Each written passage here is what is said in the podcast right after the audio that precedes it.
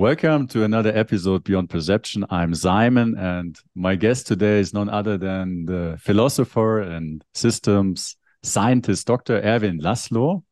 Dr. Laszlo, to just introduce you briefly to our audience, you are the author, co author, or editor of 106 different books, appeared in a total of 25 languages. You're the founder and president of the international think tank, the Club of Budapest, and of the prestigious the Laszlo Institute of New Paradigm Research. You're the recipient of various honors and awards and were nominated for the Nobel Peace Prize in 2004 and 5. Welcome, Dr. Laszlo. It's my great honor to be here with you today. Well, Simon, it's very good to be here and to talk with you. Yeah, so uh, I I know um, you have had this incredible career and created this immense body of work. Looking back today, what would you say is your biggest contribution to the world or the world of science? Well, science itself, I, I, have a double double faceted work that I've done. Partly is in, uh, science itself, is theoretical science, and partly the current problems of the world and how to act uh, to, so I have a better future. So the activists and scientists are two facets in science, I've developed really the idea of, uh, which is my best selling book actually, of the science and the Akashic field. The idea that we are connected through a quantum field, which is now coming through science, and how we can access that. And then uh, I'm, uh, I'm working on applying this notion of interconnection with each other and with nature and with universe and with the evolution that takes place in nature, how to apply it so that we live more in harmony with the world around us, so that we don't destroy that world as we already keep doing, but but really can thrive, can live, can evolve together. I call this, like other people do also. I call it conscious evolution. So that's my activist phase, but it's built on the on my scientific work, obviously. So I think I'm not just at talking idly, just uh, uh, thoughts that I uh, wishful thinking. I'm talking based on what I understand to be the current new paradigm science today, the currently emerging scientific world picture. So, the little I know, I've read a few of your books. Um, what what you're proposing is not yet, you could say, mainstream scientific views. What what you say? What would you say is uh, the biggest difference to what is um, maybe uh, the, the the more conventional understanding of reality and and who we are? I think the difference is not between what I am proposing in science; is between classical science and new paradigm science.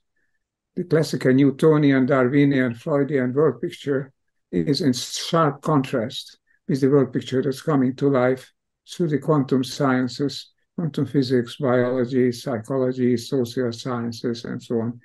And uh, and psychology also about uh, talking about perception as we will be. So I think this the big, big difference is between new paradigm thinking and new paradigm science and the mainstream science that is still being taught in the most of the big universities, also with some exceptions, obviously. But uh, textbooks don't work, don't change very quickly. From the discovery to it actually appearing in textbooks and being adopted widely in textbooks, they say it takes about 20 years. So it, it's, it's a process. The scientific world picture is changing, and I think it's changing now more and more rapidly, but it still takes time. So I'm trying to promote a world picture which I think is based on the new discoveries in, in the new physics, in the new life sciences, in the new psychological sciences, a new consciousness studies. And I'm trying to maintain that and show how that world picture is what we need to live live uh, responsibly in this world without destroying our environment and without just getting into conflict with other people. Mm. I hmm. think that has that's the hope today to have a world picture based on science, which is a holistic world picture. When you speak of uh, interconnectedness to some of our audience that might not um, um, that that might not say too much, what would you say? How how is this interconnected interconnectedness really uh, relevant to us? How does it influence our day-to-day life? Why why is that something we uh, you you you you want to inspire us to to to to open ourselves up to? Why is this important? Interconnection is based on the quantum field. That's the one I'm talking about. It's not just sending a message by, by email or, or, or by printer or voice or whatever to others. That's also connection. But the interconnection in the world, which is fundamental, is the quantum interconnection, the quantum field interconnection, which means that what happens to A it not only just affects B by a signal, what happens to A also happens to B. This is the finding of the, you know, of the quantum uh, non-locality experiments.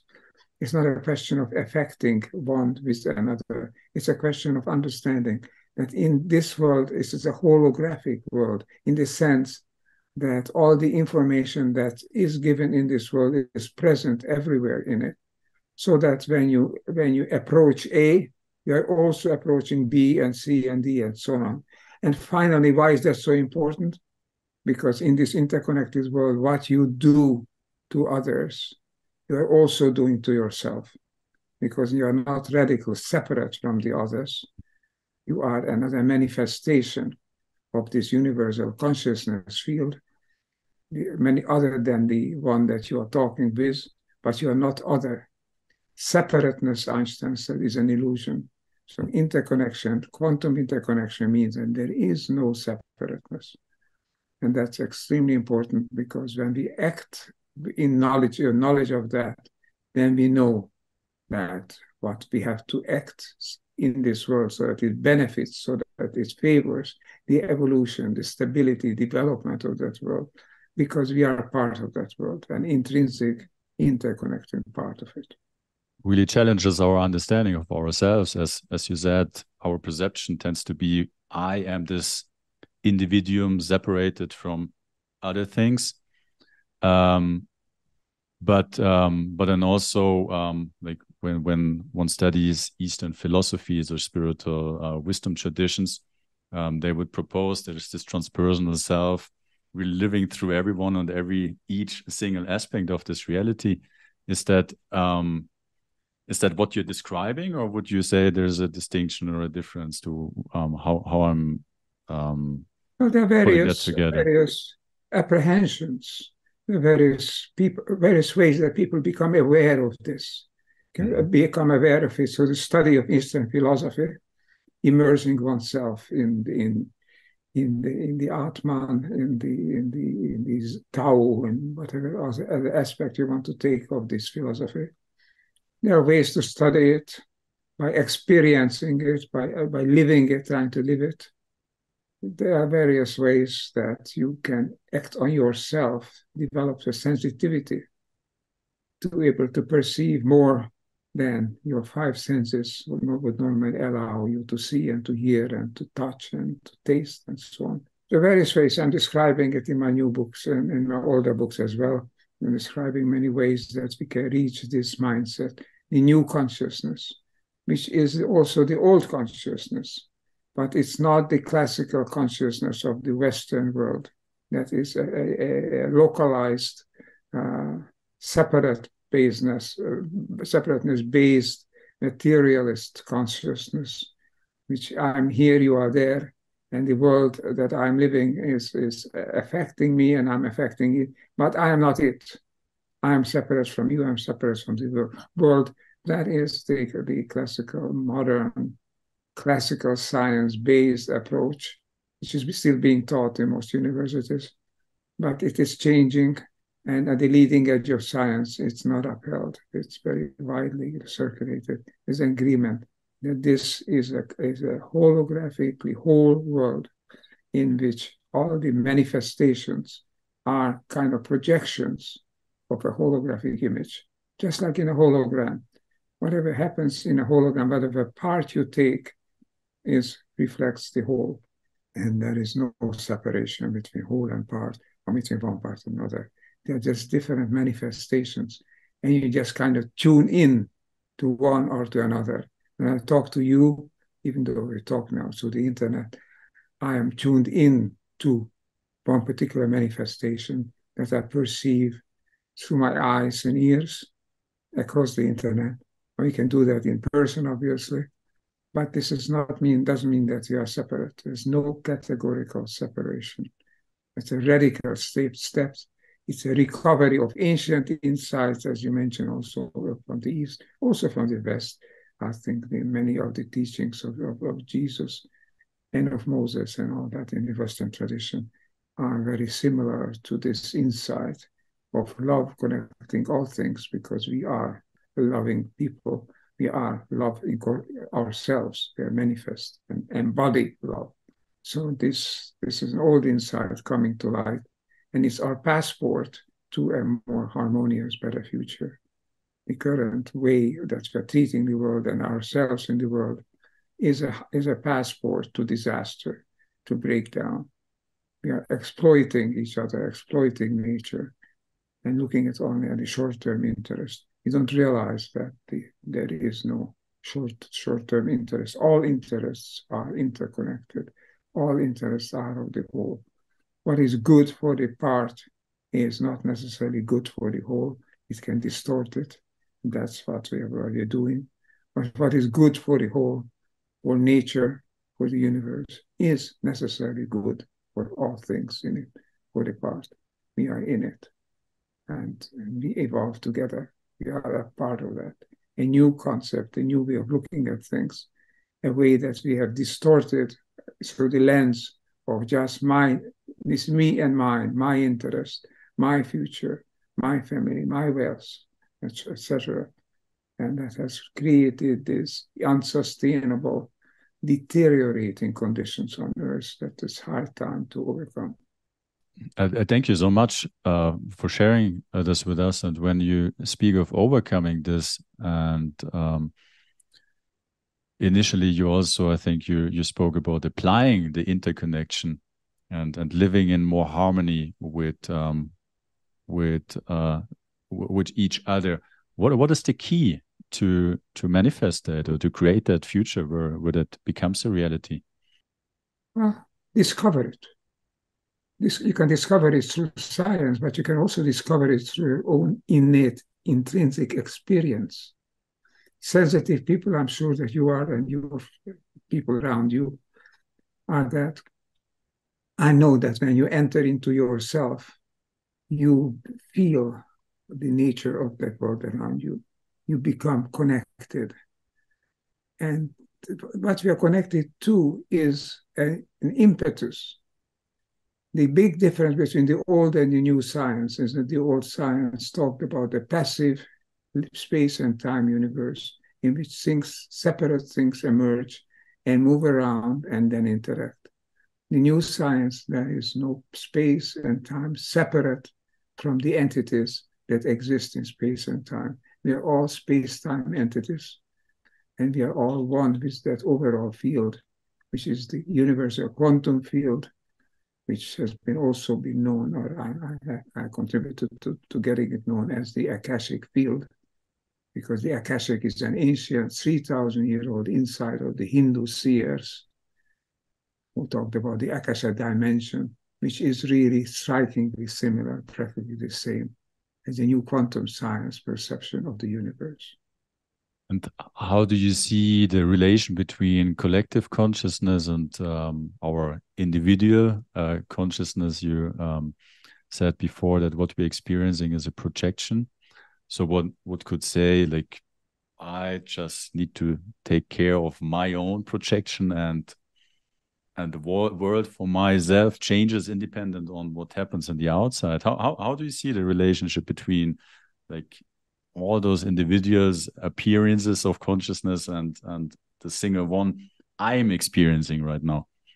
When you evolve your consciousness so let's say when we evolve our consciousness we evolve the collective consciousness because we are a manifestation of that consciousness when we deteriorate our consciousness and going through false separations and false uh, valuations of our own short-term interest, we enter a negative element into the collective consciousness. Consciousness in the universe is a whole system, is one. Great scientists like Erwin Schrödinger said that there's no way that we can talk about consciousness in the plural. Yeah, uh, Gustav Jung and other people have been talking about it as well. Einstein has been talking, and of course, now the quantum sciences. There is no plurality in this radical plurality. There's no separate entities, just externally interacting.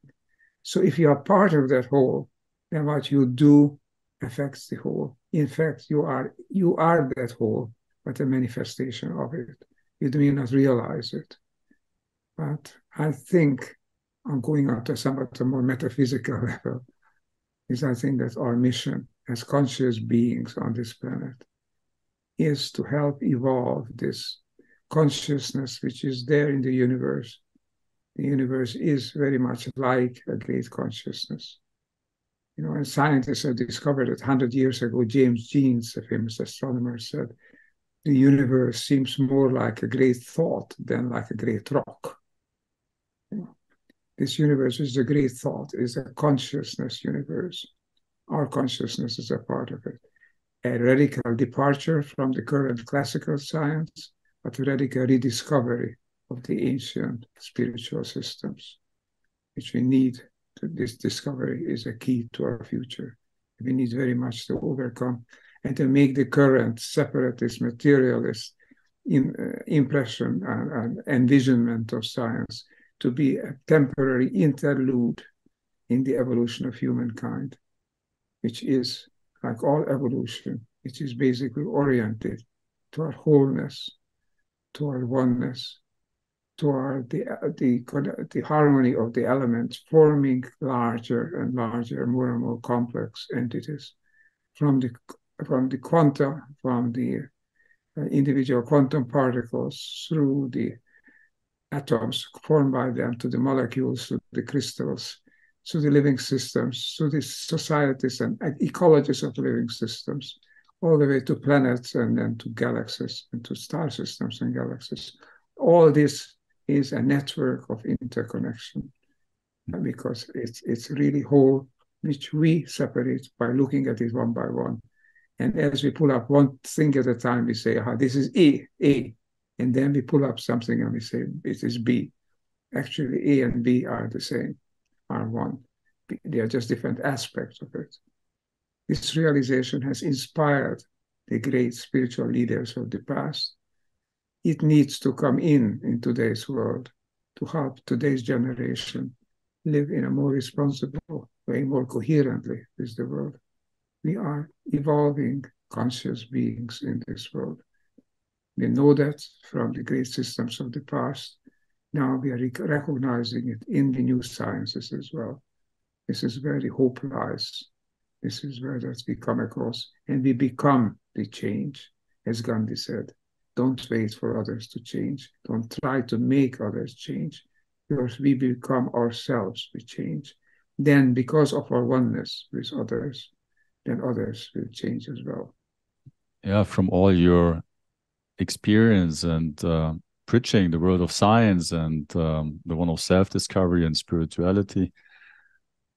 Um, you mentioned before, I think, uh, the invitation to explore your own being and, and become aware of the nature of our of our universe. What what uh, would you have some something more possibly concrete or a recommendation to anyone listening now and uh, wants to really explore their own being or consciousness in a meaningful way? What what would you say? Um, well, one way is of course the Eastern way, which is to relax and allow the deeper motivations in your consciousness, the deeper elements to surface. You will find that you are consciously, intrinsically attracted toward wholeness, that there is a sense which young people call the unconditional love, is a sense of, of, of being attracted to others, which is none other than in physics this, the Pauli exclusion principle, which connects hydrogen atoms with the, with the hydrogen nuclei. You know, it doesn't. It's not a haphazard process. It's a process whereby particular atoms join the, the, the hydrogen shells of atomic nuclei, so that they create stable atoms, and the atoms then create molecules and so on. This is a highly constructive and constructing universe in which systems grow and become more and more coherent, more and more whole, and we are part of that process. Now, if you can discover that, then you act like that, more like that. Forget the old beliefs that I'm one and you and, and, and everything else is something else. Forget all beliefs that we are here only to look after our own short term interests.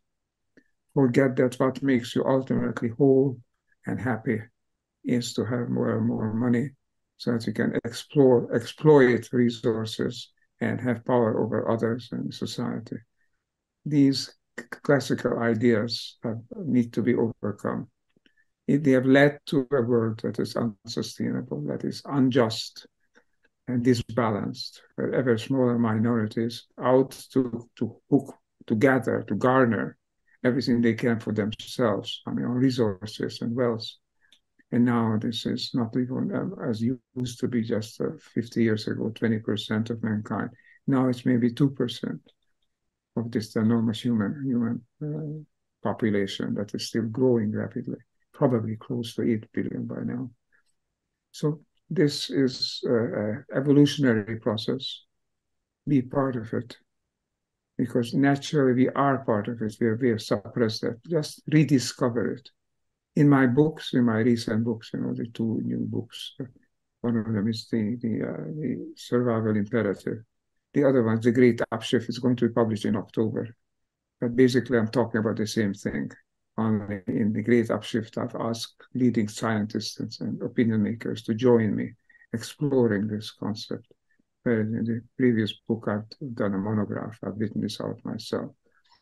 In both cases, I think the key principle, the key the key, the practical key is to let your consciousness explore and be, make conscious of this deep sense of connection that we have, that we are coherent beings moving toward higher and higher levels of coherence. What we know from science is that the time available to achieve the universe such as we have today despite this, the the all the all the chaos and, and lots of this indeterminacy there, it's still moving toward coherence. And we look at the enormous coherence that's in a healthy human being, a healthy living thing, even on a planet that's just, just balanced, oriented in, in, in, a, in an orbit around the sun and the universe, all this could not have come about in that 13.7 billion years or so that scientists estimate there was this uh, the disposition of evolution since the Big Bang. No chance that it would have come around by any reasonable estimate by chance interconnections. We are biased toward wholeness. Allow this bias, and I'm using a negative term, actually, I mean it positively. It's a positive bias, it's a positive impetus hmm. toward wholeness that means toward coherence with each other, expressed at the deepest levels of intuition as unconditional, mutual, universal love. That's how it's expressed. But what it is in a scientific context is a holotropic attractor. That's what I call it. It's a, an attraction built into the systems of laws of the universe toward coherence toward wholeness, which means the integration of elements into larger and larger coherent wholes. Wonderful to hear. And I know we are at the end of the time window uh, you kindly uh, provided to us. Though maybe uh, just a last uh, question or comment, because I mean, what you're just sharing, it it resonates and it is very much true. Then, though, when I look into the world, read the news, we don't really uh, seem to um, experiencing uh, that right now. There's so many conflicts, crises, uh, fear um, propagated, and um, that tends to distort one's perspective. And from that, what you what you said is this this um, inherently attraction to wholeness. That that's when I look into the world, that's not something I I, I, I would, I would, um, how to say, I would confirm with my own experience and looking into the world that that's something um, uh, present. Well, it, it, depends on the eyes that you use to look into yeah. the world, the lens. There's mm. so many ways to look at this world. Yeah. I think this surface chaos and and uh, conflict and breakdown. This is a manifestation, yes. This is partly a burst pangs of, a, of an order. But if you look at what's happening on a deeper level, you see, for the first time in human history, on the global level, peoples and nations and states are beginning to organize themselves. All right, so they are catalyzed, they are pushed that way by a, by a dictatorship, by a violent uh, entry into into war and, and, uh, and, chaos. But it still is happening. More and more states are joining. Now, just yesterday announced the formation of BRIC, a new association of, of third world countries. Well, everything we do now, we do it, beginning to do it now as a planetary family of nearly 8 billion people. We're acting on that planetary level more and more. There is no longer separation between one people here and others over there. We're all in the same boat. And if you if a if a visitor from Mars or from elsewhere would come and look at this, and you would also open his or its eyes and say, humanity with all the problems that it experiences is finally beginning to organize its affairs on the level of the whole planet. We have never done this before. It's difficult, it's full of conflict, but it is moving ahead. We are far more organized now than we were 20 years ago, far more so than 50 or 100 years ago. And we are, with the problems that we have admitted, yes, we are beginning to wake up to the fact that these problems are our problems, not your problems and his problems, they're our problems. And we are beginning to deal with them on a global planetary scale. That's a very encouraging fact. In my books, I have, I have presented also a catalog of organizations that deal with this, that already act on the basis of this new paradigm. You can look up those, that catalog. It's more and more of them. Every month, there are more organizations who are, dedicated to the shared goods. It's not so much on the surface, but it's below the surface, and it's in the mind of people in a mindset that is growing, especially among young people. I am hopeful that it will keep growing and will take over the governance of the human system on this small but very vulnerable planet. Dear Dr. Laszlo, I think we're at the end of your uh, time window, which you kindly offered uh, to me and our audience. So thank you so much for taking the time to be here with us today. And uh, yeah, to everyone. I enjoyed our discussion and was very good questions and very good points that we can make. It's important to discuss these things.